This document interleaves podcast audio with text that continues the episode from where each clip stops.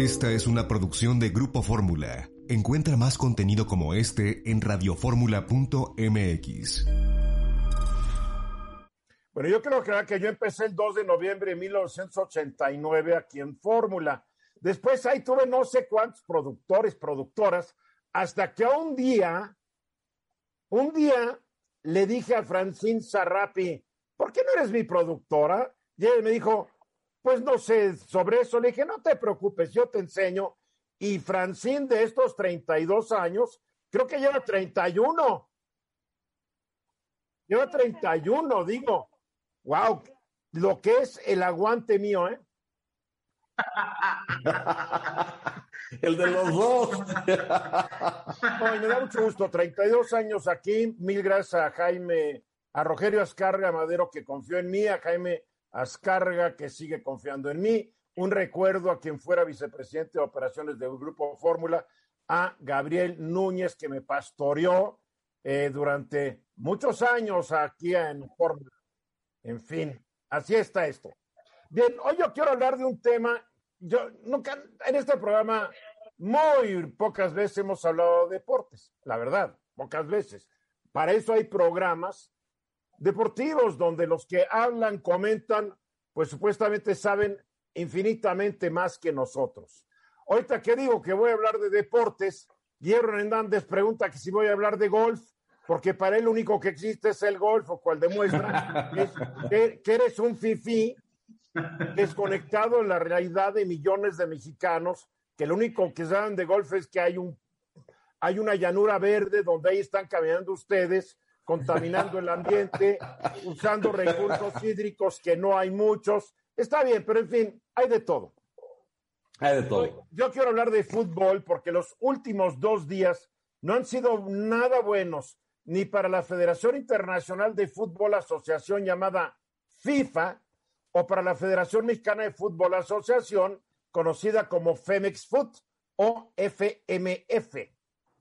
Ayer la FIFA dio a conocer las sanciones que su comité disciplinario decidió imponer a 48 federaciones nacionales por incidentes ocurridos durante juegos realizados durante septiembre y octubre de este año. Estamos hablando de juegos que tienen que ver con la calificación para el Mundial de Qatar en 2022.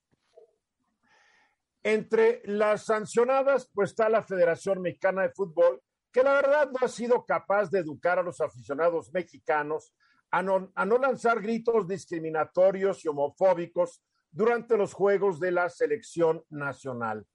Debido a que dichos gritos se escucharon en el Estadio Azteca durante los partidos contra Canadá y Honduras el mes pasado, la selección jugará sus próximos dos partidos en estadios vacíos y la Federación Mexicana deberá pagar una multa de poco más de dos millones de pesos. La multa es lo de menos.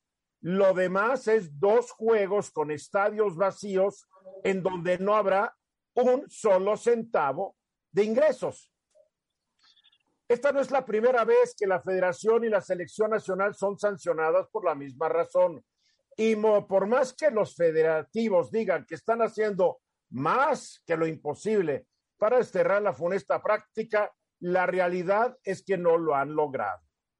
Las otras selecciones nacionales sancionadas por conductas discriminatorias de sus seguidores son, fíjense, Argentina, Chile, El Salvador, Honduras, Hungría, Montenegro, Panamá y Perú. Y no creo que sea una mera coincidencia que de las seis, de las ocho, seis sean latinoamericanas, que pues tal vez demuestran cierto nivel de, de machismo malentendido o de incivilización. Claro que las otras son porque los húngaros y los montegrinos, montenegrinos, pues le, le, gritan también cosas discriminatorias, más que nada por nacionalidad a sus contrarios. Ahora, esto es lo que ocurrió ayer, pero hoy, hoy la FIFA, las autoridades judiciales de Suiza nos dicen que acusaron de fraude y otros delitos al expresidente de la FIFA, al suizo Joseph Blatter, de 85 años, y al expresidente de la UEFA, que es la Unión de Federaciones Europeas de Fútbol, el francés Michel Platini, de 66 años. Los fiscales suizos acusan a Blatter de transferir ilegalmente dos millones de francos suizos, que son como dos millones doscientos mil dólares, a Platini en 2011. Los fiscales dicen que esta, esta acción dañó los activos de la FIFA y enriqueció ilegalmente a Platini. En caso de que el tribunal donde se ventila el juicio los declare culpables, podrían irse varios años a la cárcel, que para Blatter, pues quién sabe cuántos serían, serían muy pocos, pero también a pagar multas considerables. Los dos dicen que son más inocentes que la paloma de la tercera persona de la Santísima Trinidad. El caso empezó en mayo de 2015 cuando el gobierno de Estados Unidos acusó de soborno y lavado de dinero a varios funcionarios y exfuncionarios de la FIFA.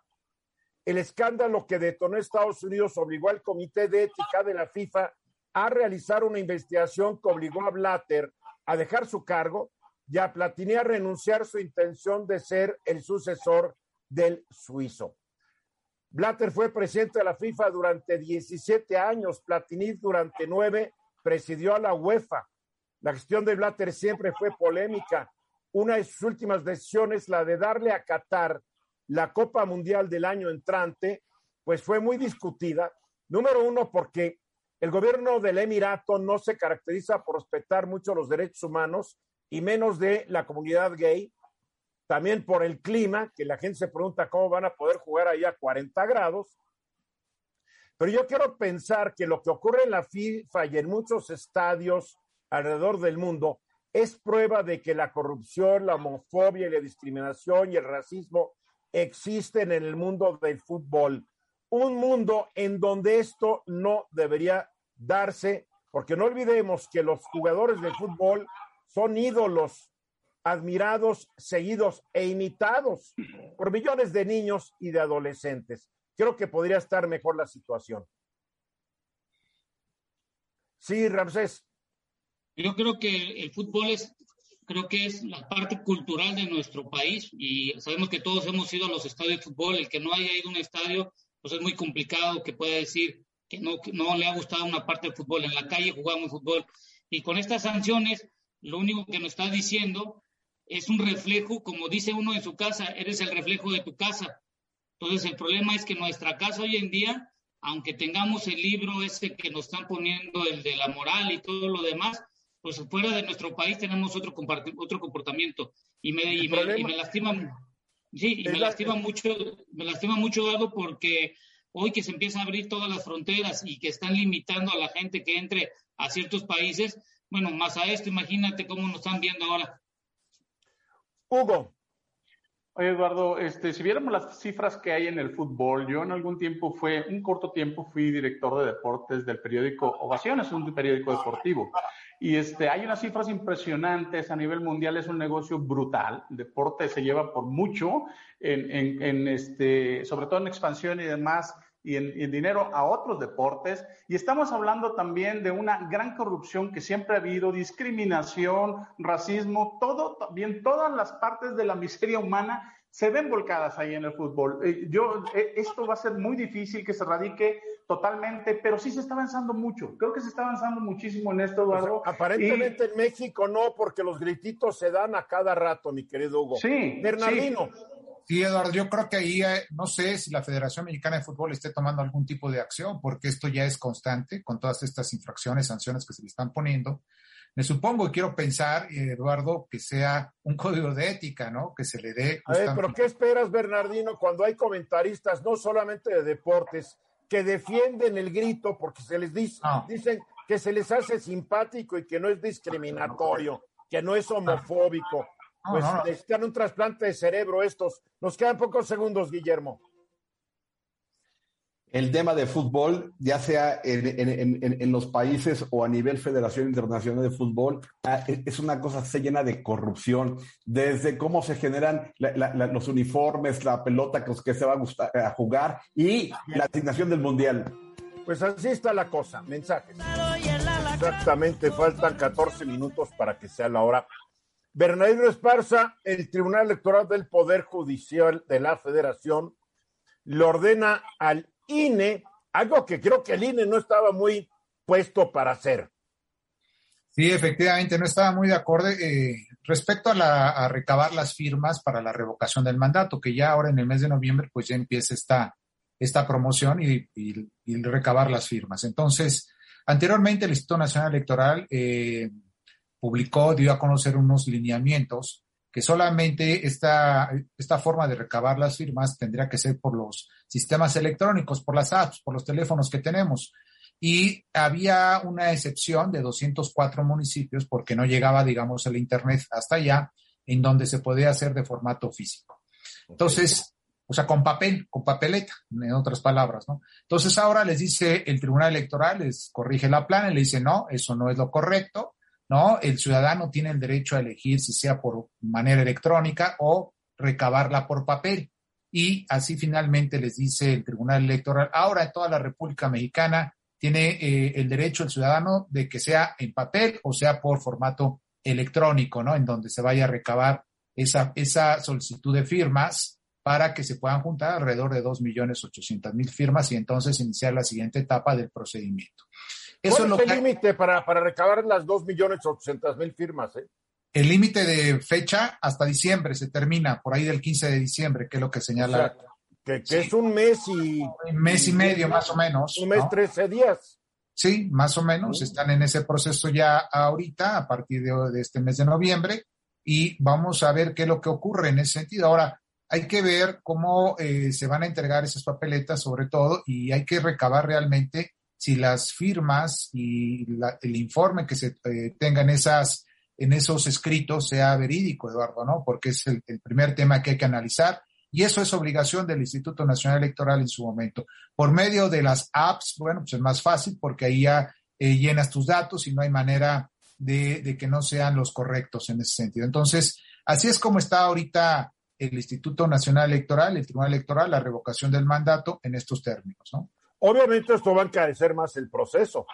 Es que ese es el otro planteamiento. Acuérdate que ahorita está parte también sujeto el, presupuesto para lo que se vaya a eh, llevar a cabo en este año y el Instituto Nacional Electoral, pues obviamente para el próximo año. Si no me recuerdo, estaban pidiendo creo que alrededor de 3 mil millones de pesos es eh, en el caso de la revocación del mandato y 2 mil millones de pesos en el caso que hubiese una eventual consulta popular, porque también es la otra parte de la participación de la ciudadanía, pero ese es tema digamos, aparte, en total, en presupuesto se hablaba de 3 mil millones de pesos y eh, pues aún todavía no se sabe. si están trabajando, entiendo, con el presupuesto actual, ¿no? Que tienen ahora y por eso están trabajando esta parte, digamos, del final del año para llevar a cabo todos los requisitos, procedimientos iniciales de la revocación del mandato. A, a ver, en un país donde el chanchullo ha sido cosa normal durante décadas, el chanchullo electoral, el fraude electoral, Hemos visto cómo durante la última consulta popular los diferentes partidos, especialmente Morena, trataban de manipular a la gente que asistía a votar a favor o no de la, de la investigación de los funcionarios del pasado. Y veíamos cómo se metían. Y esto era con papeleta. Me, me, me, me preocupa y no sé qué opinen ustedes sobre que vaya a haber mucha corrupción en este, en este proceso. No lo sé, pero cuando hay papeles de por medio, híjole, al rato ah, tienes eh, cajitas rellenas de más o marcadas de menos, no lo sé. A mí, a mí me daba cierta seguridad que todo fuera electrónico para que no hubiera tanto, pues, tanto chanchullo, ¿no, Guillermo? Sí, mira, hay, un tema que, que, es más interesante porque más allá del resultado de que si sí queremos que continúe o no quisiéramos que continuara, el tema es eh, eh, cómo garantizar de verdad los, las, los millones de firmas para que este proceso se lleve a cabo, que, que eventualmente eh, hay que saber si uno tiene que ir a algún lugar en particular, si van a ir colonias por colonias a recabar las firmas, este, etcétera. Guarda gran incertidumbre, ¿eh? Y sobre todo, con una, esto puede... con una, yo me imagino pues que le tomabas una foto a la credencial del lector, reverso y el anverso, bueno, ya está la prueba.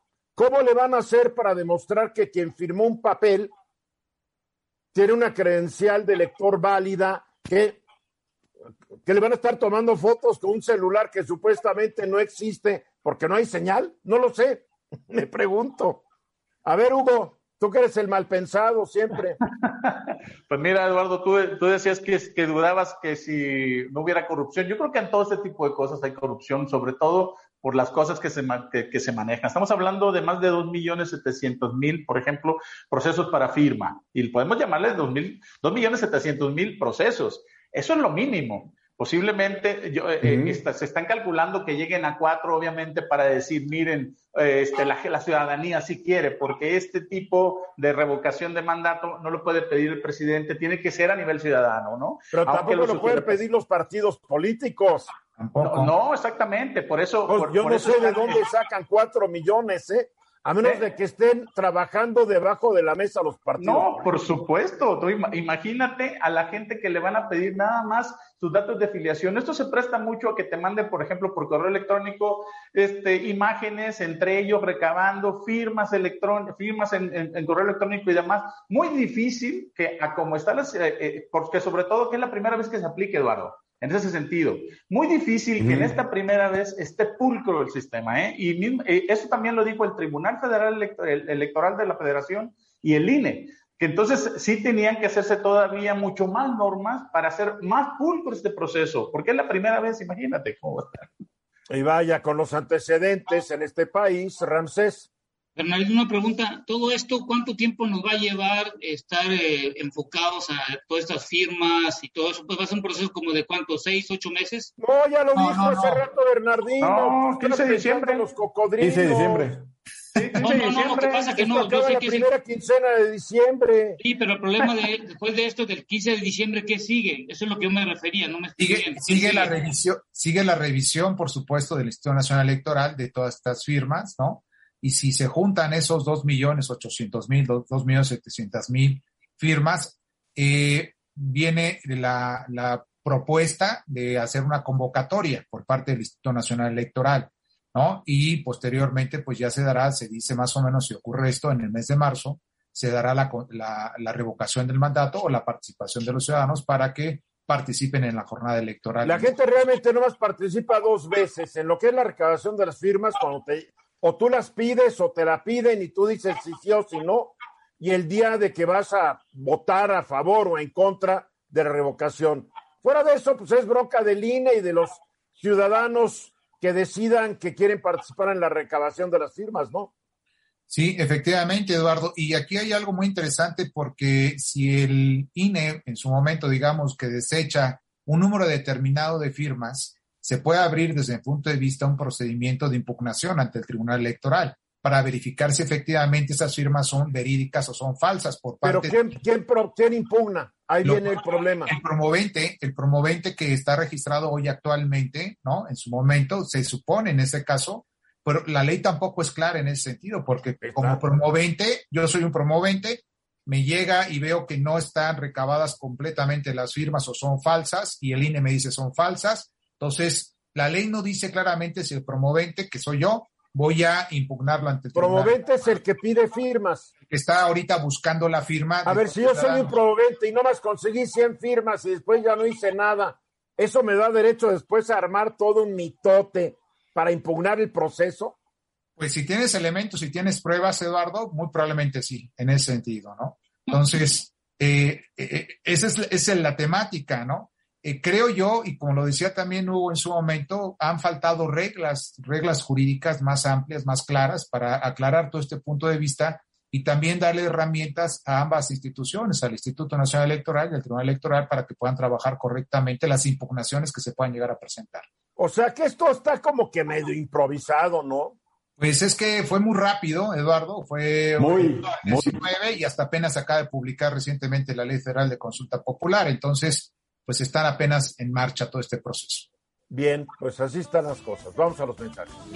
Minuto después de la hora y vámonos a Quintana Roo, porque ahí está el extraordinario reportero y periodista especializado en deportes aquí en Grupo Fórmula. ¿Cómo estás, mi querido José Luis Cuevas? ¿Cómo estás, Eduardo? Mucho gusto, un gusto saludarte y desde luego a la audiencia de tu espacio. Pues nos encontramos aquí en la Riviera Maya porque este fin de semana eh, se juega el PGA Tour, los mejores golfistas del mundo vienen a, a Mayacobá, a este espacio, este campo del camaleón espectacular, en esta ocasión estrenando por ahí un nuevo patrocinador que los ha cerrado por siete años, el Worldwide Technology, at Mayacoba. Y bueno, es un torneo que reúne a los mejores del mundo, que hay cinco mexicanos, Abraham Anser, Carlos Ortiz son los que más llaman la atención. Y estaremos cubriendo aquí toda la semana eh, en lo que se refiere a materia de golf, pero hay mucho que contar Fórmula 1 y desde luego todo lo que ha pasado en las últimas horas con, con la FIFA, ¿no? A ver, nomás una pregunta sobre lo que va a ocurrir ahí en el, torneo del PGA. ¿Cuáles son los premios? Porque a veces son unos premios que la gente ignora. Sí, mira, el premio que se estará entregando en esta ocasión es el más alto desde su del circuito. Estamos hablando que se juega en Canadá, en Estados Unidos y, en México es la única sede y es el más alto en toda su historia. Son 7.2 millones de dólares lo que estará eh, ganándose el próximo domingo el que conquiste este campo llamado el Camaleón, que es uno de los mejores del circuito. Bueno, onda, pues es una buena lana. A ver, vamos al tema, el FIFA, la FIFA. Esto es un escándalo. Ya se había armado desde mayo de 2015, cuando en Estados Unidos se empezó a investigar a funcionarios, exfuncionarios de la FIFA y a empresas de mercadotecnia especializadas en promoción deportiva, se empezaron a ver muy malos manejos. Un mes después se empieza a tronar el cohete allá en Europa, donde la FIFA empieza a investigar qué está pasando dentro de esta organización y en septiembre de ese año y en octubre, pues truena el señor Blatter y truena también el señor Platini es correcto, así como lo comentas, tanto Joseph Blatter como Michel Platini eh, terminan eh, yéndose. Ellos pensaban que antes de tiempo, ellos pensaban que no iban a poder de alguna manera ser salpicados por toda esta investigación de la FBI, que recordarás, todo comienza en Estados Unidos y todo comienza después de aquella votación que terminó comprobándose después, donde hubo sobornos para que el Mundial se, se fuera a Qatar y no viniera a los Estados Unidos donde originalmente buscaba, ¿no? En la zona de CONCACAF.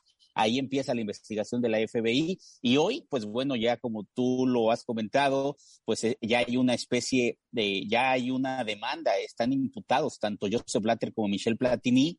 Eh, hoy Blatter mencionaba que él confiaba en que, eh, en que puedan salir ilesos sin embargo, yo veo muy complicada esta situación porque detrás están los organismos que ellos presidieron en su momento, tanto UEFA como FIFA, con los nuevos presidentes tratando de limpiar el fútbol. A ver, los suizos, la Fiscalía Suiza dice que Blatter negoció un pago ilegal de bastante lana, por ahí tengo la cantidad, a Platini por servicios que supuestamente había dado Platini que ni los servicios ni la lana estaban justificados y que no solamente eso, que ese dinero al salir de las arcas de FIFA afectó fuertemente las finanzas de la propia FIFA. Sí, y de la UEFA a la postre, que hay que recordar que, que Platini era el que tomaba en este caso la presidencia de la, de la UEFA. Este tipo de arreglos no fueron de alguna manera eh, visualizados ni, ni mencionados, fueron por debajo del agua, como coloquialmente se dice, y terminó haciendo un desfalco en los organismos, tanto en FIFA como en UEFA, ahora que llegan las nuevas eh, administraciones de Seferín, este eh, esloveno que está tratando de, limpiar el tema de, la UEFA, que ha tenido unos problemas incluso para hacer que el torneo siga creciendo, me refiero a los campeonatos en, en Europa, y del otro lado, pues bueno, sabemos perfectamente lo que busca Gianni Infantino, hacer un mundial para todos, un mundial que llegue con 48 países de entrada ya en 2026, así va a ser en adelante, y que quiere mundiales cada dos años. Pues bueno, ellos están tratando de una u otra forma, eh, eh, me parece que están detrás de toda esta investigación que va a terminar por, por mostrar a, a Blatter y a Platini de una manera que ellos inicialmente parecía que habían arreglado todo para no salir salpicados y que hoy, hoy, hoy se está complicando el panorama para ellos dos, incluso podrían pisar la cárcel. A ver, la, la acusación de los fiscales suizos que es que Blatter negoció este pago de casi dos millones doscientos mil dólares a Platini. Pero la cosa es, surgirán más escándalos porque la, la FIFA siempre ha estado envuelta en escándalos. La gestión de 17 años de Blatter no solamente darle la sede a Qatar, sino otras sedes también fueron sumamente discutidas, porque después se, se, dijo que él tenía un sistema de votación donde usaba pelotas de ciertas temperaturas para que los que iban a participar sabían, decía, tú agarras las pelotitas que están más calientitas para que la votación saliera como la quería que saliera Blatter. Podría salir más corrupción y podrían salir más funcionarios o exfuncionarios de FIFA y de UEFA involucrados. Sí, yo, yo creo que esto, eh, como lo comentamos en su momento cuando el FBI, FBI comenzó con la investigación, lo que encontraron ellos fue solamente una parte inicial de, de, lo que va a ser a la postre, pues bueno, un cambio de administración que quiere tomar poder. Ya lo hizo Gianni Infantino en 2018. No han querido hablar de cómo se entregó la candidatura a, a Qatar, por ejemplo, eh, eh, para el próximo año. Una candidatura que se comprobó que en CONCACAF, que sabemos todas las islas del Caribe son mayoría en cuestión de votos, en África mismo, cómo se compraron votos y ni con todas las comprobaciones le quitaron el Mundial a Qatar. Entonces, ahora viene una lucha de poderes donde yo, yo puedo percibir que después del Mundial de 2026, cuando todo apuntaba que va a ir a Conmebol en 2030, pues bueno, ahora que Conmebol dijo, yo no me voy a ser responsable de que digan que yo quiero un mundial cada dos años y nosotros con Mebol estamos en contra, pues bueno, se están empezando a confrontar con FIFA. A mí me da la impresión que esta investigación que sale va enfocada como a amenazar a los de Conmebol de si no haces lo que yo digo, así como embarré a Blatter y embarré a Platini, puedo embarrar a, a la gente en Conmebol en Sudamérica. Estamos hablando de cantidades estratosféricas de dinero que se manejan en el fútbol mundial. Sí, son, son cantidades que uno no, no, no, pudiera pensar cuando se trata de 22 en un terreno de juego que, que exista tal negocio, tal cantidad. Son millones de dólares, son miles de, millones de, de, dólares, incluso sumando todo lo que se terminó por comprobar desde el 2015 que comenzó esta situación del FBI.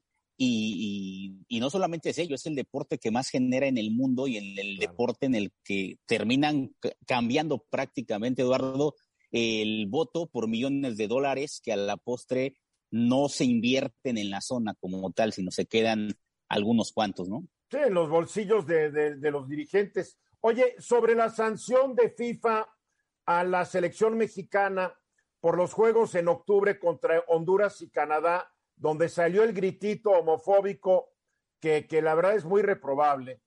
Ahora la federación dice, caray, hacemos lo imposible para que no griten y vamos a pelear contra esta multa.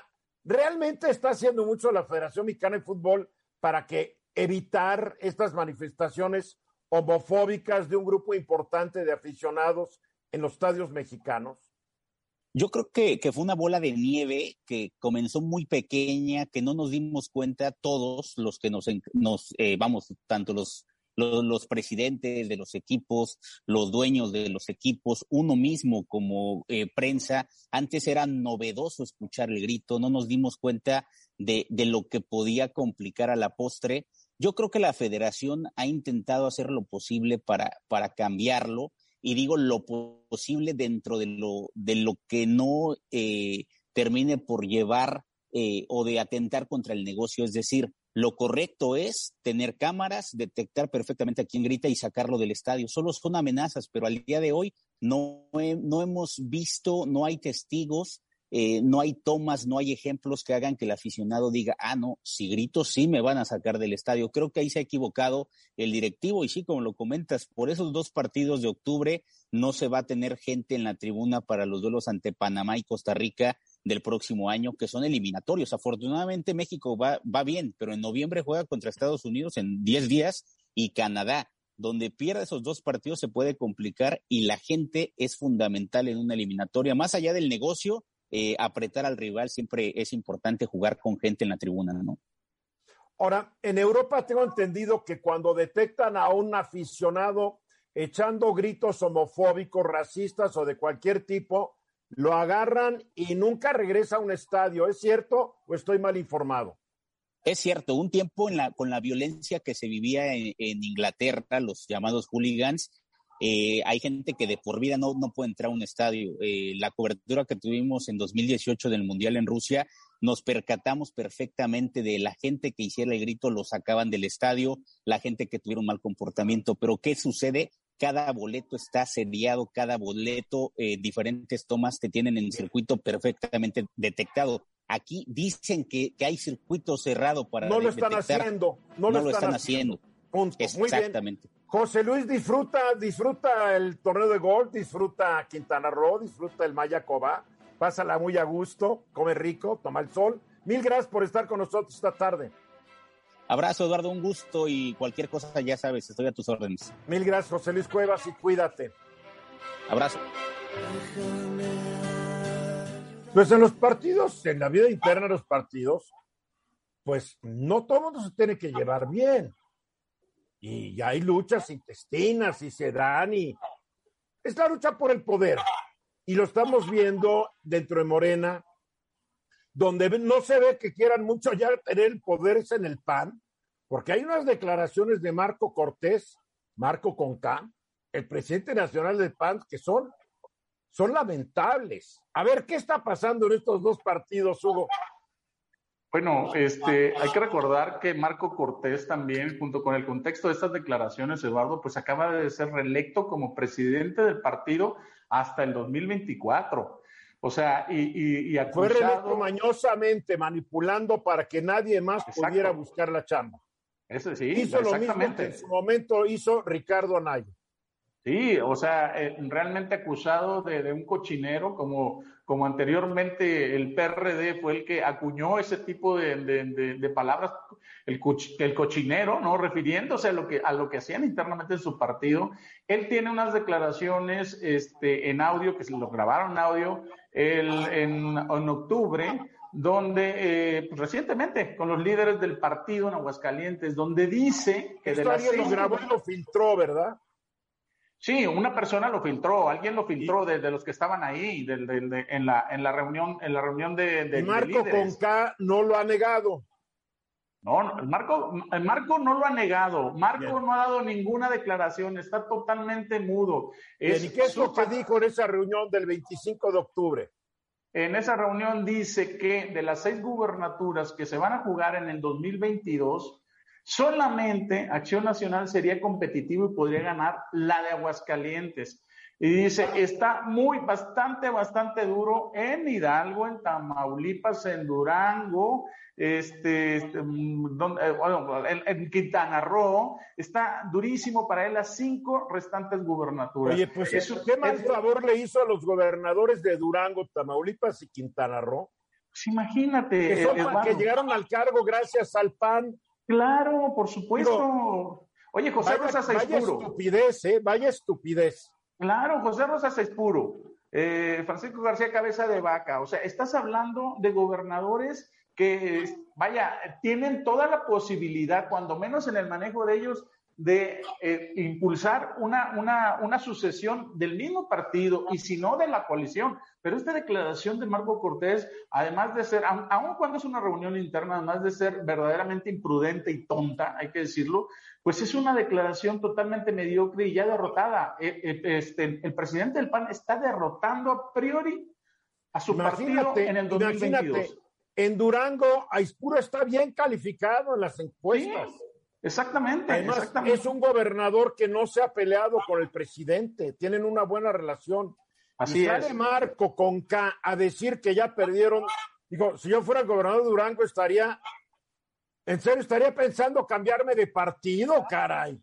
Por supuesto, pero además, Eduardo, estás hablando de que, de que, por ejemplo, esta alianza, esta alianza o esta especie de coalición parlamentaria y electoral que, que, firmaron el PRD, el PAN y el, PRI fue en diciembre del 2020. Y estamos hablando, Eduardo, que esto, de ya después de la elección y como queda conformada la Cámara de Diputados, no puede hablar como un solo partido. En este sentido, ahora, también es demasiado, es, demasiado este, ingenuo el pensar que no se te va a filtrar un audio o hasta un video en una reunión de líderes donde, bueno, hasta en una reunión de dos dudas, en una reunión, imagínate, de 20, 30 líderes en Aguascalientes. Para eso existe un sistema que Marquito Conca desconoce, que es pedirle a todo mundo que entregue su celular antes de entrar a la reunión y que pasen por un arco para que no ¿Sí? otro. Digo, es elemental, es elemental, lo cual no demuestra que, no demuestra que, que la agudeza de Marco Conca esté muy, muy elevada, ¿eh? A ver, rápidamente, ¿qué pasa en Morena? No, y, y, en Morena, por ejemplo, también hay una reunión de consejo, Eduardo, donde Paco Ignacio Taibo, Paco Ignacio Taibo II, que realmente es uno de, quién de los ideólogos. ¿Ese quién es? Eh, Paco Ignacio Taibo, bueno, pues desde el Fondo de Cultura Económica es el titular, sin embargo, en el partido, él es uno de los ideólogos más fuertes. Él, de hecho, lleva la parte ideológica como endoctrinamiento de, en, en, en, Morena y él le, fue, le, pegó durísimo al presidente de Morena, a, a Mario Delgado, le pidió su renuncia. Le, ¿A dijo, él le pegó, lo agarró, le pegó o, fue, o lo criticó? Mira, Eduardo, al pedirle su renuncia, le dijo, maestro, si no puedes hacer tu trabajo, salte, renuncia. O sea, yo, vaya, o sea que se le acondicionó realmente, no dijo renuncia. Digo, si no, no, no bueno, pues le digo, sí, vaya, pero Eduardo, Oye, esas palabras pero, son ver, durísimas. ¿Qué le pasa a Paquito Ignacio Taibo II? Mira, eh, Morena dio buenas cuentas en la pasada elección, ganó un bolón de gubernaturas, no le fue tan mal en la elección legislativa, ¿Qué, ¿Qué, quiere Paco Ignacio Taibo? Tal vez está muy inspirado en, en, en, Stalin y estos gobiernos que apoyaron a la República Española, porque él se siente republicano y tal vez quiere aplicar estos sistemas. No lo sé. Pues mira, Eduardo, como dices tú en los números, ganaron 11 de 15 gubernaturas. Eso, Hombre. si no contamos la de, la de San Luis Potosí, que es la del verde, y que es Ricardo Gallardo, que realmente es morena, por así decirlo, ya claro. serían 12. 12 de 15 gubernaturas. Hombre, Ahora, es un éxito en, en, la ciudad de, en la Ciudad de México les fue mal, sí, nada más sí, que. Pero no problema... le fue mal a Morena, le fue mal a Claudia Sheinbaum. Así es, así es, le fue mal Claudia Sheinbaum. El problema de, el, el problema de, de, de, de, Morena, Eduardo, es que realmente traen una polarización muy fuerte. Creo que de todos los partidos es la más fuerte al, al interior, porque sí a ver, está ¿de muy dónde focalizado. viene Morena? Bueno, del PRD, por ejemplo, ya, ¿no? Ya lo dijiste. sí. Están imitando las mismas co costumbres, hábitos y conductas que desde 1988, ¿no? Sí, exactamente. Al sí, sí, con la elección de Cárdenas, así es, así es. A ver, Ramsés. Bueno, con todo lo que estamos platicando es, es cuando haces una, cuando estás en un negocio, una oficina, ¿en quién confías ahora? Porque el problema va a ser qué práctica o qué práctica van a tener cada uno de los individuos que están en los partidos. Lo estamos viendo en Morena, lo estamos viendo en el PAN, ya también lo estamos viendo en el PRI porque hay mucha distorsión. La pregunta es, ¿qué tanta confianza van a tener entre ellos mismos y cómo la van a eh, trasladar hacia el, hacia, hacia el, público votante? Es a ver, Ramsés, pero por lo menos en Morena se dan abiertamente y es no, no abierta la lucha. Pero en el PAN, en una reunión supuestamente discreta, el presidente del PAN suelta esa bomba, eh, perdóname, es más saludable lo que ocurre en Morena que lo que ocurre en el PAN. Sí, sí, sí, sí, definitivamente. ¿eh? Pero tenemos que concluir, concluye Hugo. Eduardo, eh, yo creo que este, realmente los partidos, aun como están muy desacreditados, van a tener el, los votantes en el 2021 y en el 2024 van a ver más hacia el perfil que hacia los partidos. Lo que está ocurriendo Bien, nada más. Gracias, Hugo. Exactamente 31 minutos después de la hora. Allá en Glasgow, la verdad que yo escucho a los líderes mundiales. Ayer hablaron 58 jefes de Estado y de, o de gobierno, más los dos mandamases de la Unión Europea. Hoy otros 58. Y la verdad, la verdad, el mundo ya no tiene broncas, el mundo va a resolver todo porque la injundia con que piden estos líderes que se limpie el ambiente y que se deje contaminar, que ya no se eche metano, que no se eche dióxido de carbono, ya, ya recuperé la fe perdida, Ramsés. Bastaron bueno. dos días de discursos. Ahora, a la gente se olvida que desde el protocolo de Kioto, ahí creo que en los ochentas, empezaron los gobernantes del mundo a hablar de que había que arreglar esto y no han hecho nada. A la hora de la hora, el planeta cada vez más caliente y en mayor riesgo. Y eso se llama el hecatombe del, del planeta, que significa que es la destrucción y muchas desgracias humanas y materiales que van a venir. Les voy a dar una adivinanza para que no se duerman. A ver, es algo incoloro, y sin olor, que entre dentro de tu organismo para que lleguen a tus células a través de la corriente sanguínea a todo tu cuerpo. Y que si dejas de tenerlo por un lapso de dos a tres minutos, te puedes morir. ¿Qué es? Pues hay, pues el, el aire, el oxígeno. El oxígeno. El oxígeno. el oxígeno, el nitrógeno y todo lo que hay en el aire que respiramos. Bueno, pues allá en lo que acabas de comentar, en el COP26 todo hablan del cambio climático, que de la temperatura, pero no he escuchado ningún discurso sobre la calidad del aire, cómo está actualmente y cómo va a estar en el futuro. Contaminamos, sí. Utilizamos combustibles fósiles, sí. Creamos energías limpias desde los materiales hasta su utilización, sí. Pero la pregunta es, ¿cómo está la calidad de aire? Por ejemplo, en la Ciudad de México, tú tienes una calidad de aire que tiene no más del 15% de oxígeno cuando debería tener el 23%. Y esto súmale las partículas que están en suspensión, más el monóxido de carbono, más el dióxido de azufre, más el dióxido de nitrógeno, más el olor de los tacos, ¿te imaginas que está entrando a tus pulmones? Bueno, más el metano, porque aquí tenemos caños al aire libre. Digo, llega un día al aeropuerto y vas a ver lo que es el olor al metano, ¿no? Claro, imagínate ahora tus pulmones cuando, imagínate cuando vas al carro de hacer el mantenimiento del filtro donde sacas del aire, lo quitas, imagínate que está lleno, impregnado de, de, partículas, de polvo y todo. Imagínate si pudiéramos nosotros cambiar nuestros pulmones cada seis meses, si se pudiera, imagínate cómo estarían nuestros pulmones llenos. Por eso es importante que hoy con el COVID-19 tenga una, una alta importancia la calidad del aire. Y eso te lo digo, Eduardo, porque la Organización Mundial de la Salud, nadie la pela. Hace 15 días, hace más de 30 días, sacó los nuevos parámetros de calidad de aire que está recomendando y revisando de la Ciudad de México, de todos los parámetros que hay que revisar, partículas en suspensión, el dióxido de azufre, el dióxido de nitrógeno, el monóxido y el ozono, de los parámetros que están actualmente, hay que bajarlo casi un 50 a un 60% de lo que están hoy en día. ¿Esto qué significa? que existe eh, por parte del Semarnat eh, lo que se llama calidad de aire, pero revisando todos estos, se han actualizado, tiene más de cinco a seis años algunos lados y estados que no lo han actualizado. Creo que es una buena oportunidad, tomando los datos de la Organización Mundial de la Salud, actualizar estos datos, estos parámetros, no por lo, lo que estamos haciendo el cambio climático, sino por las condiciones. Como bien tú lo dices, ahí, estamos oliendo también los caños y los caños traen metano. Imagínate todo eso que tú estás oliendo día con día. El año pasado, de acuerdo a un, a un estudio, murieron 14 mil personas en la Ciudad de México por la contaminación del aire.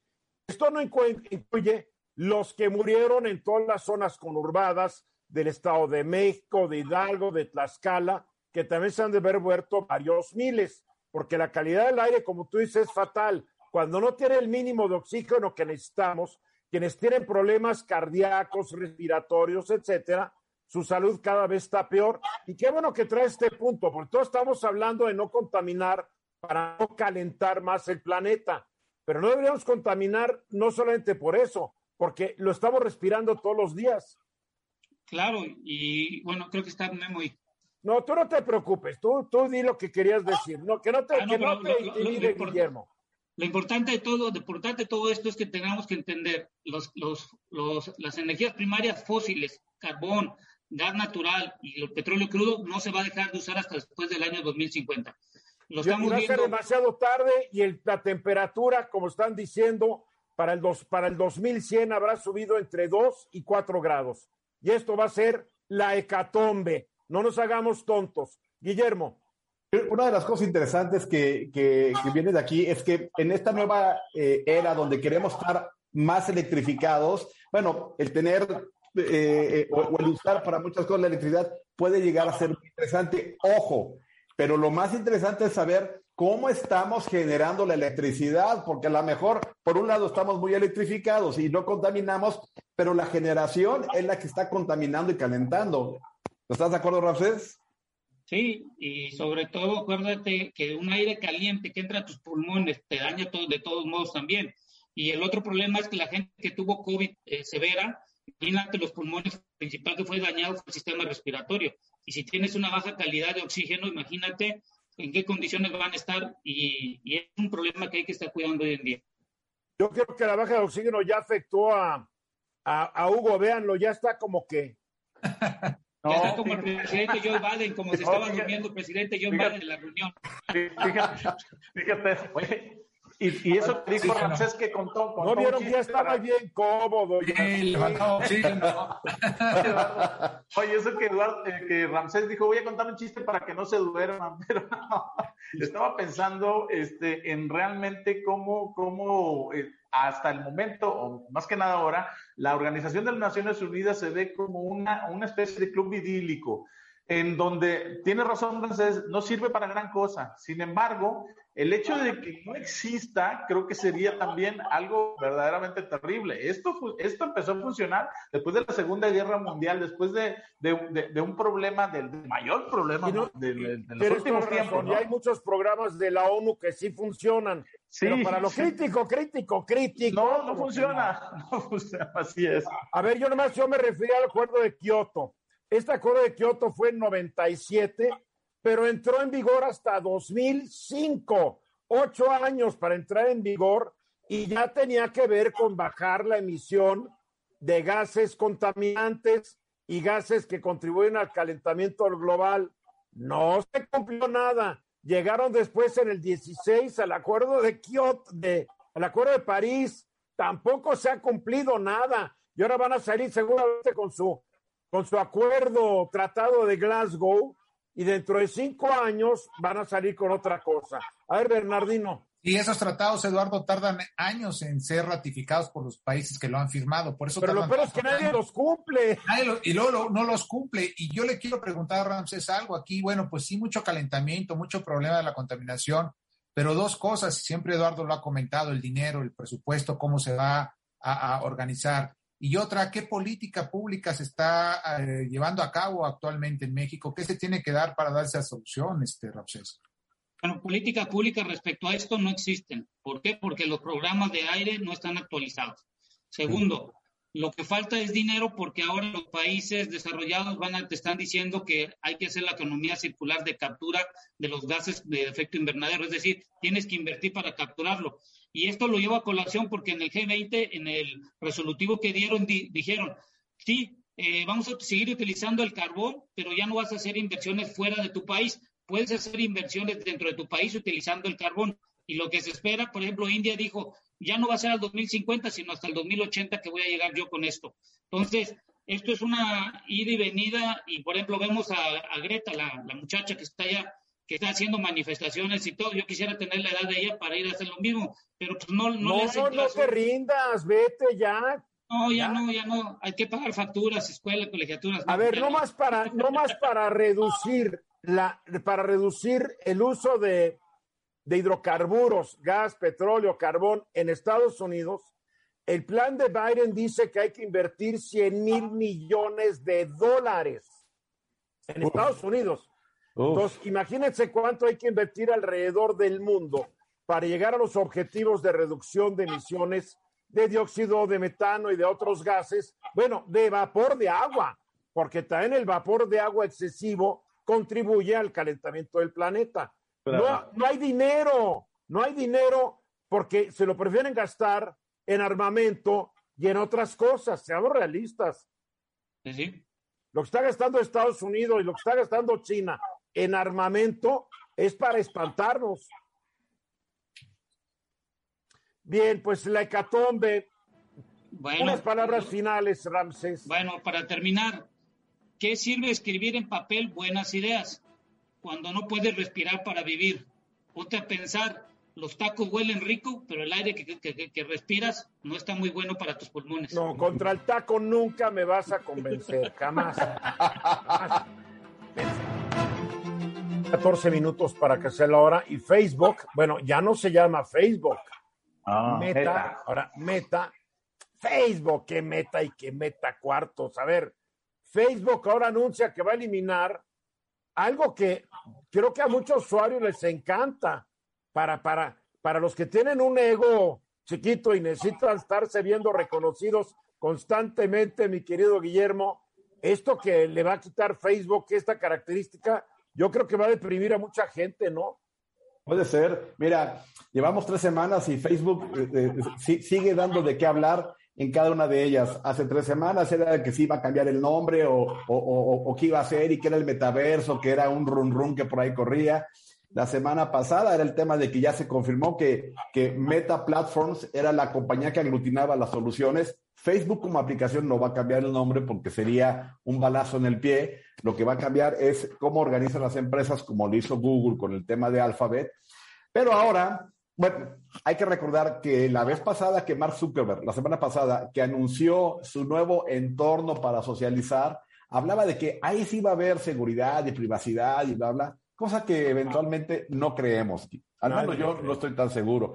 Pero ahora sale y hace, hace, hace unos, un par de horas salió la noticia de que va a eliminar una tecnología que para algunas cosas es muy interesante, pero como todo, ¿no? Como cuando salió el cuchillo, pues el cuchillo es, era un gran descubrimiento, pero eventualmente también lo puedes usar para, para matar, ¿no? Bueno, o el hacha o cosas por decirlo. La tecnología que tiene. Bueno, seguramente se inventaron primero para matar gente, ¿eh? No creas que. Puede, puede llegar a ser. Por favor. Puede ser. La tecnología que tiene para poder identificar a las personas en base a su reconocimiento facial, la verdad es que tiene dos características. Es muy buena y es muy rápida.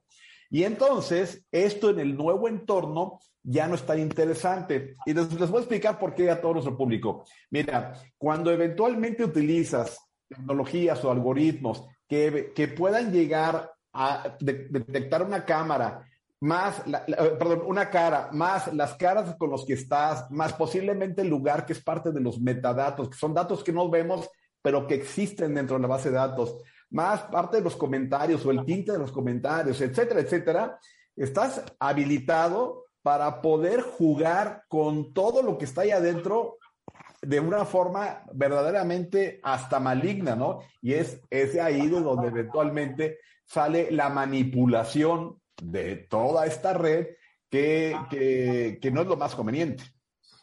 ¿Sí?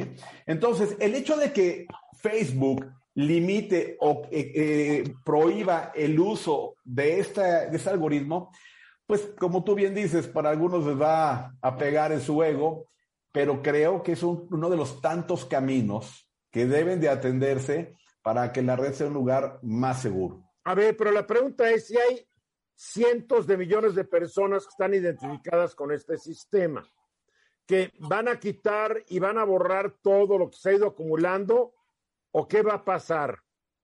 Lo que sucede es que cuando tú eventualmente subas una foto o estés viendo la foto de, de, una persona o de un grupo de personas, en ese momento ya no van a aparecer de forma automática los nombres. Pero sí aparecerán cuando quien subió la foto los identificó. Ah, cuando los identificó, sí. Pero ojo, muchas veces lo que te permite es, personas que no están identificadas, pero que aparecen en una foto, te permite a ti, como el que la subiste, que le puedas poner el tag o la identificación para que lo pueda ser reconocible, o el mismo algoritmo empieza a buscar a ver si lo encuentra. Y eso ya no va a funcionar. Esas son, son identificaciones que suceden al vuelo y eso ya no va a pasar. Pero sí le conviene al Facebook que eso no va a perder un, un, buen número de usuarios. Y luego, eh, no creo que pase realmente mucho porque ese tipo de reconocimiento o este algoritmo, eh, de alguna forma, solamente... Eh, tenemos a Pepe Cárdenas, hola, ya se fue. Se metió Pepe al programa. Eso se llama un hackeo. Ese se llama un hackeo. No, mira, yo creo que realmente no va a pasar mucho. Va a perder la, ventaja. Cuando utilizas todo esto por la buena, va a perder la ventaja que tú puedas etiquetar a, conocidos. Pero si, si, somos prácticos, ¿qué tanto sucede esto en la vida real? Realmente no, no, creo que tenga un, gran uso el etiquetado eh, automático o que tú etiquetes. Bernardino. Pues realmente, Guillermo, esto trae alguna, alguna ventaja para, para Facebook o para el dueño. Y, realmente Facebook se tiene que modernizar ya por completo o es el inicio de esto para... Facebook tiene que pelear contra todas las manifestaciones de discriminación, desinformación. Esas son las, brancas, las broncas de Facebook que han sido promovidas por su mismo director, presidente Zuckerberg, para ganar más dinero. A él le ha valido gorro que todo el mundo se esté dando de balazos. Mientras él lleve más dinero a su cuenta, le vale gorro. ¿O me equivoco, Guillermo?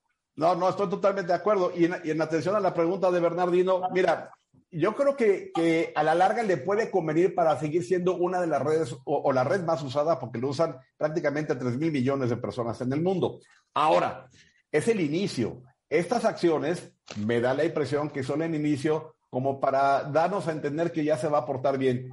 Son las, las necesarias, falta muchísimo para que sea un lugar seguro en donde se pueda convivir y compartir información. Pero bueno, eh, suena bien que empiece con algo. Ramsés.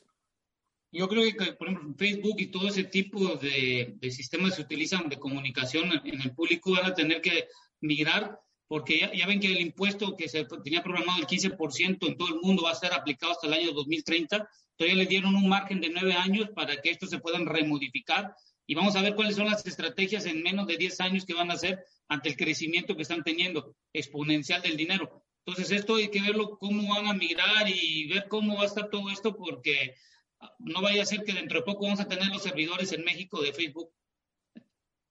No creo, no creo que sea Hugo Páez. Oye, pero este Guillermo, esto no se trata de los algoritmos para facilitarte la vida más y creo que lo que están haciendo es un paso hacia atrás en esto. Mucha gente se queja de que realmente lo que no, eh, lo que, lo que te deja a un lado es pensar. Entonces te facilita muchísimo la vida, pero la inmensa mayoría de las personas está feliz con que te facilite la vida, no nada más el reconocimiento facial, sino también el completar frases, palabras, el hacer todo ese tipo de, de interacciones y, al, final de, al final del día tú, tú, esto lo puedes quitar de la configuración. ¿Sí será esto, esto eh, el, el, objetivo de portarse bien o habrá por ahí algo que no entendemos o no tenemos información? ¿Haya algo atrás de esto, algo más? Yo creo que ante la, eh, la falta de una regulación seria por parte de las autoridades ante este tipo de, de aplicaciones y herramientas, eh, Facebook, que tiene muchas demandas y que ha pasado por malos momentos en los últimos meses, está haciendo actividades que le permitan verse más, más empático con la población y quizás más empático con las situaciones en contra que lleva, como son las mismas que de, de la demanda. Al final, en el momento del uso, no creo que le pegue tanto. Pero al contrario, en el eh, eh, la, gente que ve que no puede ser víctima de una suplantación de identidad y cosas por el estilo, eventualmente se va a ver bastante contenta. Te voy a dejar un ejemplo bien sencillo. ¿Qué sucedería si eventualmente encuentran tus datos por algún lado donde vives y todo esto, el formato de una credencial de lector y te encuentran tu cara en Facebook por ahí, entre tantas otras cosas? se prestaría para estar manipulando y hacer un mal, hacer una suplantación de identidad. Esto puede ser el principio. Quizás no es lo más adecuado, pero es un buen inicio. Muy bien, pues ahí va el asunto con Facebook. Ya nos tenemos que ir. Muchas gracias, Hugo Páez, Bernardino Esparza, Ramsés Pech. Gracias, Guillermo Hernández. Nos vemos dentro de muy pronto. Yo soy Eduardo Ruiz por habernos acompañado esta tarde. Mañana de nueva cuenta, 3.30 de la tarde, estamos aquí, hora del centro, en Grupo Fórmula con todo el equipo. Síganla pasando bien. Hasta la próxima.